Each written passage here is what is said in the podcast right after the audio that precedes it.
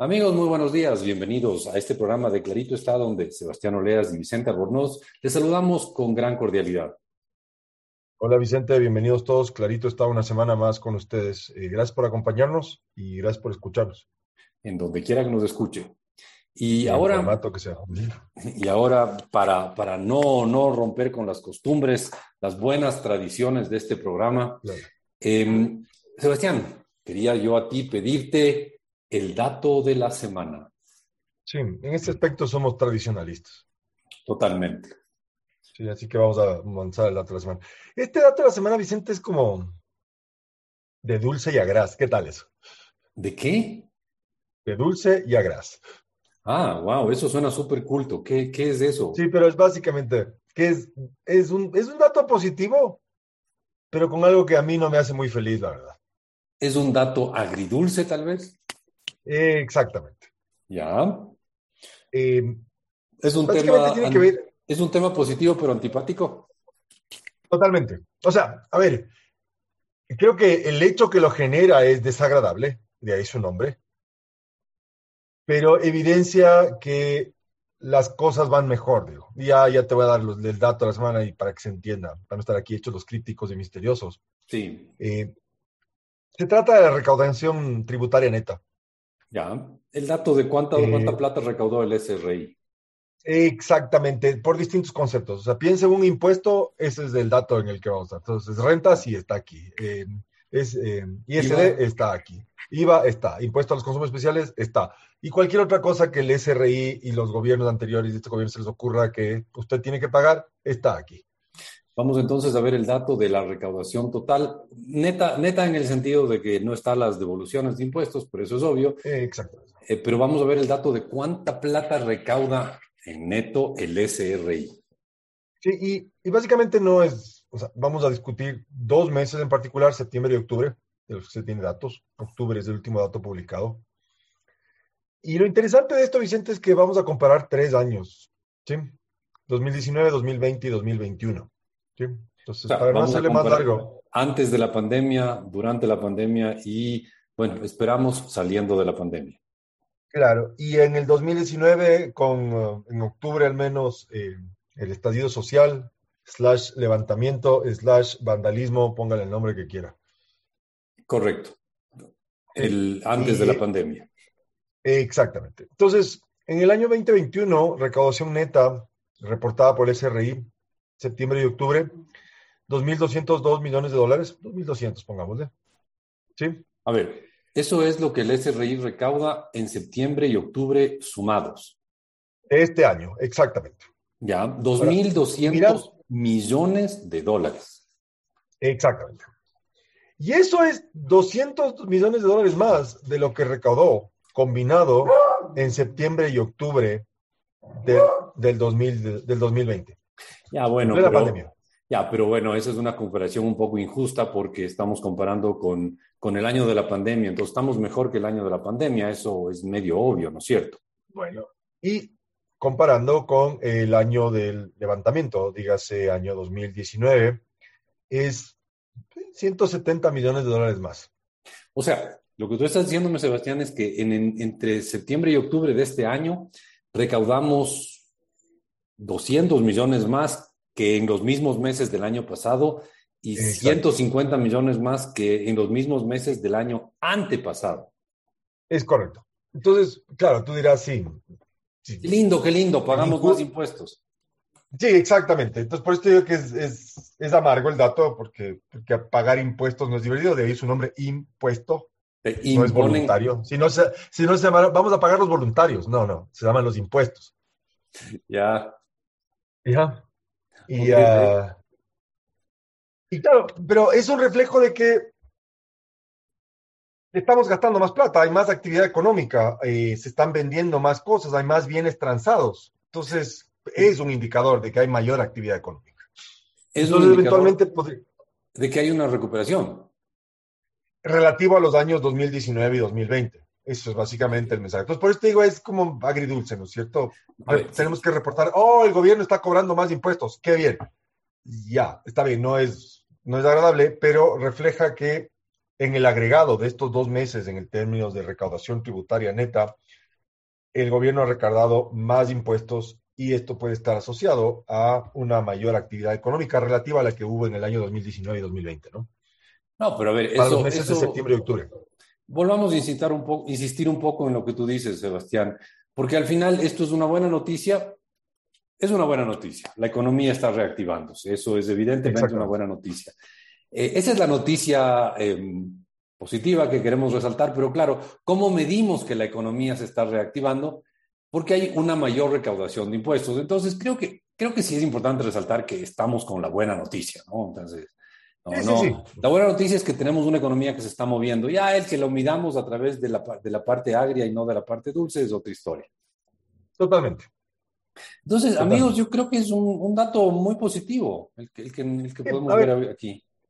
Este seguramente se podrá complementar, no sé, con, bueno, con mayor apertura de negocios, si la, estadística. La semana pasada, Sebastián, o la antepasada, no me acuerdo, presentamos el dato de los autos vendidos en el Ecuador que también. en el mes de septiembre de este año se vendieron más autos, a ver, se vendieron mucho más autos que en septiembre de 2020 y un poquito más de autos que en septiembre de 2019, antes del caos. Correcto. Entonces, fue un dato, un dato valioso, ¿no? Fue un dato valioso que nos refleja el nivel de, de recuperación de la economía. Entonces, seamos un poco optimistas. Digamos que la buena noticia es que la economía se está recuperando y que lo medimos a través del antipático dato de cuánta plata se recauda, pero al final es un termómetro que nos indica que está subiendo la temperatura en la economía, lo cual lo vemos positivo este momento. Sí, exactamente. Así que, dato de la semana. Dato de la semana. Entonces, dato de la semana, el gobierno recauda más en, el en, en los dos últimos meses para los que tenemos información del 2021 de lo que recaudó incluso en los mismísimos meses en el 2019. Y hay una cosa, la recaudación del 2000, de octubre de 2019 no estaba muy afectada por las protestas, porque la que se afecta realmente es la recaudación de noviembre de 2019 por las protestas de octubre de 2019. Claro, porque sería, sería medio mes, ¿no es cierto? Fue alrededor del 12, sí, totalmente. Entonces, sí hubo recaudación de impuestos, de, la actividad de septiembre se recauda en octubre, ¿no? Entonces, sí hubo recaudación de impuestos importante en octubre de 2019, a pesar de las huelgas. Cuando hubo una caída de la recaudación fue en noviembre de 2019. Entonces, estamos comparando dos buenos meses del 2019 con los dos últimos meses que tenemos datos del 2020 y uno, perdón, del 2021, y podemos decir que hay una sensación de que la economía se está recuperando. Es correcto. Buena noticia medida con un dato eh, agrio. Dulce noticia. ¿Sabes qué? Aquí creo, creo, que es, creo que es interesante porque esto es como un... Son los clásicos indicadores, si quieres, que te permiten capturar o, como, o como un proxy de la actividad económica, porque no lo estamos midiendo directamente. ¿Me explico? Sí, sí, estamos midiendo directamente. Suponemos que la mayor recaudación se debe a una mayor actividad económica. Sí, totalmente. Y con esto, y con esto creo que, Sebastián, tenemos que irnos a una, una corta pausa. Pero, queridos amigos, antes de irnos a esa corta pausa, quisiéramos ah, recordarles que eh, ustedes nos pueden escuchar en diferentes radios en todo el país. Si están oyéndonos en la ciudad de Guayaquil, es porque es viernes, viernes 13 horas 30 y lo están, nos están oyendo en I99, 98,9 FM. Y si es viernes también a las 9 a.m., es porque, y si nos están escuchando a través de la radio, nos están escuchando a través de Democracia 920 AM y EXA 92.5 FM en Quito. Si es que nos escuchan en Cuenca es porque es domingo 7 de la mañana y lo están haciendo a través de la voz del Tomebamba 102.1 FM y 1070 AM. De igual forma, estamos los viernes a las 13.30 en la ciudad de Babahoyo a través de I99 98.9 FM. Finalmente, y para, para nuestro orgullo, estamos en la ciudad de Riobamba, en EXA 89,7 FM, los días viernes a las 9 de la mañana. Y con estos datos de dónde nos pueden escuchar si nos están escuchando por radio, el verde evoca la esperanza y también el futuro. En Produbanco hay un propósito, trabajar en pro de nuestra gente. Por eso elijo un banco verde. Produbanco en pro de ti. Gracias por escucharnos. Volvemos luego de la pausa.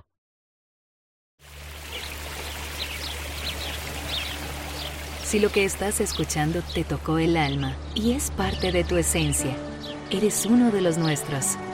El verde es el color de la naturaleza, de la esperanza, del futuro, de la abundancia, de la tecnología eficiente, de la libertad. Por eso, elijo un banco verde. Produbanco, en pro de ti.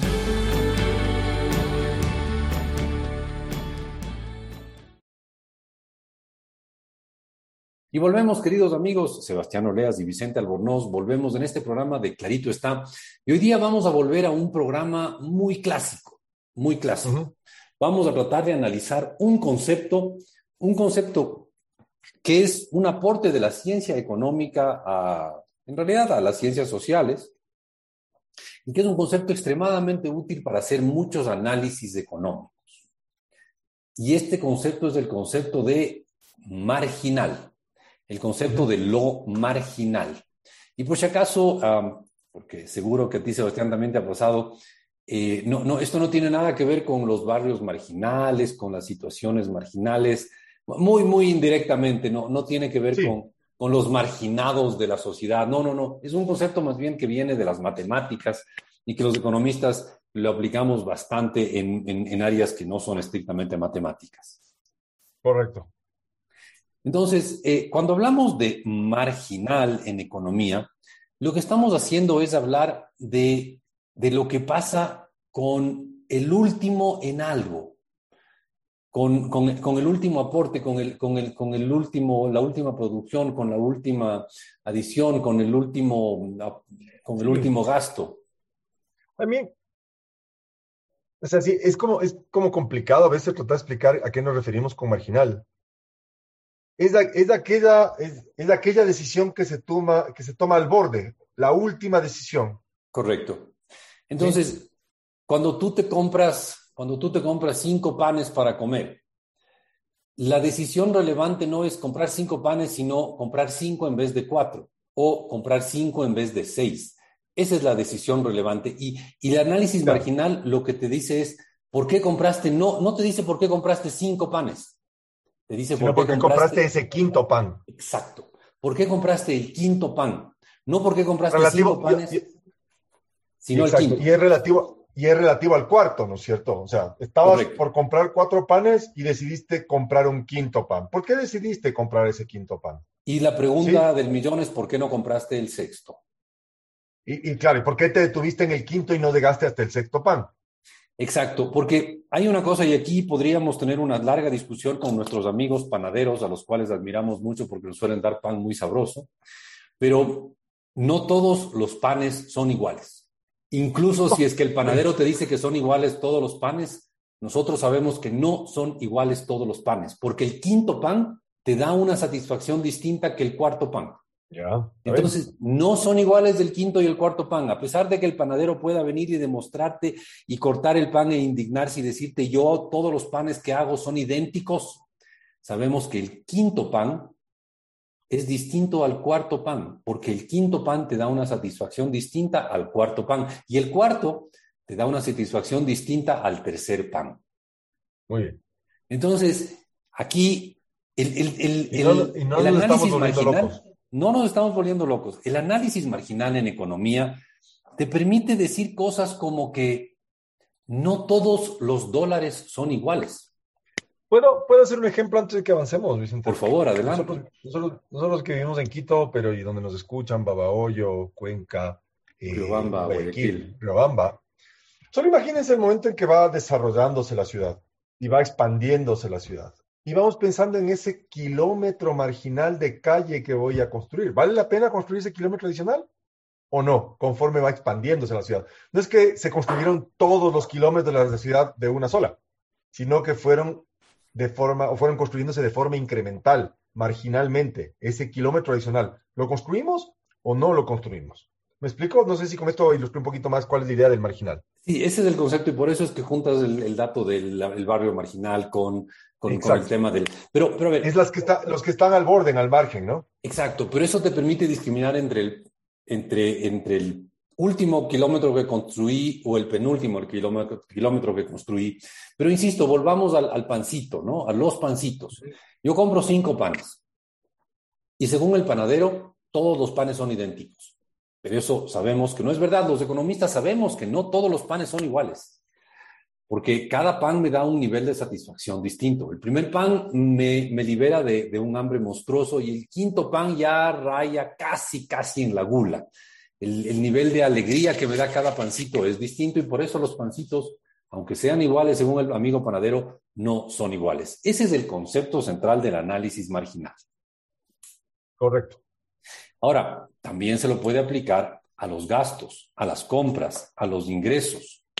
Entonces, cuando tú gastas dinero, eh, si tú gastas mil dólares, no todos los mil, no todos los dólares dentro de esos mil son iguales. De acuerdo. Podrías tú salir con una actitud inclusiva, incluyente y decir que todos los dólares son iguales, pero no, no. Nosotros los economistas sabemos que no todo que los dólares no son iguales entre sí. Ahí podríamos decir el tema de que en este caso no estamos pensando en la fungibilidad del dinero, ¿no es cierto? Correcto. Sí, porque el rato que tú depositas, eh, todos los, todos los dólares son iguales en el sentido de que son fungibles, pero el rato en que tú gastas dinero, el primer dólar que gastas no es igual al último dólar que gastas. ¿Por qué? Porque el primer dólar que gastas te da, te produce un cierto nivel de bienestar, de alegría, y el último dólar que gastas te produce mucho menos bienestar y alegría. Y por eso es que ya no gastas otro dólar adicional y dejas de gastar algún momento. Porque cada dólar es distinto en el, bienestar que le produce a quien lo está gastando. Y, ahí me, iría inclusive un poco, no sé si más lejos, pero creo que es bueno especificar que cuando tú estás ordenando estos dólares y la forma en la que los vas a gastar, probablemente los vas a ordenar en la medida en la que vas a gastar en, los que, en las cosas que más satisfacción te dan, ¿o no? Correcto. Pero tú vas a gastar una cierta cantidad, una cierta cantidad de dinero en pan, una cierta cantidad de dinero en, en, en ropa. ¿Ya? Pero la pregunta no es por qué gastaste ese dinero en pan, sino por qué gastaste el último dólar en pan. ¿Ya? ¿Por qué no gastaste un dólar más en pan y un dólar menos en, ropa? No, no, es, no, es, no es lo importante el por qué gastaste tanto dinero en pan y tanto dinero en ropa, sino por qué no gastaste uno más en pan y uno menos en ropa. Correcto. Porque no todos los dólares son iguales. Son iguales. Y con esa máxima tan profunda con la cual... Impresionante. Podemos hacer un, un, libro, que se llame no, todos los dólares son iguales. Ni los panes tampoco. Sí, los panes, no, los panes eso es evidente que no. Eh, bueno, acuérdate la famosa frase de la, la, granja, ¿cómo es? Rebelión en la granja. Mm, ah. Todos los animales son iguales, pero algunos animales son más iguales que otros. Entonces, pero en este caso no, en este caso no es así. La verdad es que simple y sencillamente no todos los dólares son iguales y no todos los panes son iguales. Y, este análisis... decir, y algunos animales son más animales que otros. Eso no sabría decirte porque nosotros somos unos simples economistas y no somos zoólogos o biólogos para saber mucho de animales, aunque, aunque mucho de nuestra profesión tiene algo, algo, de, algo salvaje. Exacto. Correcto. Entonces, a ver, amigos, e, el análisis marginal nos permite hacer, ir, ir a cosas que, que, no son obvias a primera vista, ¿no? Eh, porque yo dejo de analizar por qué compré cinco panes, sino solo me centro en analizar por qué compré el quinto y por qué no compré el sexto pan. Y así puedo hacer mucho más análisis de, las decisiones de cada persona en diferentes cosas. Y, vamos a tratar de aplicar este tema a, este, tema de análisis, esta forma de análisis del análisis marginal a temas relacionados con el gasto público con cuánta plata debe tener el gobierno, porque lo importante no es cuánta plata tiene el gobierno, sino si debería tener un dólar más o un dólar menos. Y eso vamos a profundizar un poco luego de una corta pausa. Pero antes de irnos, yo quisiera resaltarles a ustedes, queridos amigos, que si quieren contactarnos, lo hagan a través de nuestra red social, el Twitter. Twitter es la red social que no colapsa. Hay unas redes sociales que se llaman Facebook, que se llama WhatsApp, que a veces colapsan. Instagram. Twitter no ha colapsado hasta ahora. Twitter no. No, no, somos parte del metaverso. No somos parte del metaverso, es correcto. Somos, estamos en Twitter y nuestro usuario de Twitter al cual pueden contactarnos es arroba clarito está. Y también pueden encontrarnos, si es que quieren, quieren encontrarnos, en nuestra página web con información del programa. Está en claritoestá.com, www.claritoestá.com. Claritoestá.com. Sebastián, hay colores que inspiran, que llevan a la libertad, a la vida. Y por eso elijo un banco verde. Produbanco en pro de ti. Ya volvemos.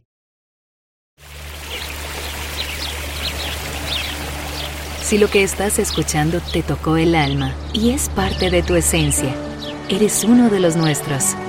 El verde es el color de la naturaleza, de la esperanza, del futuro, de la abundancia, de la tecnología eficiente, de la libertad. Por eso, elijo un banco verde. Produbanco en pro de ti.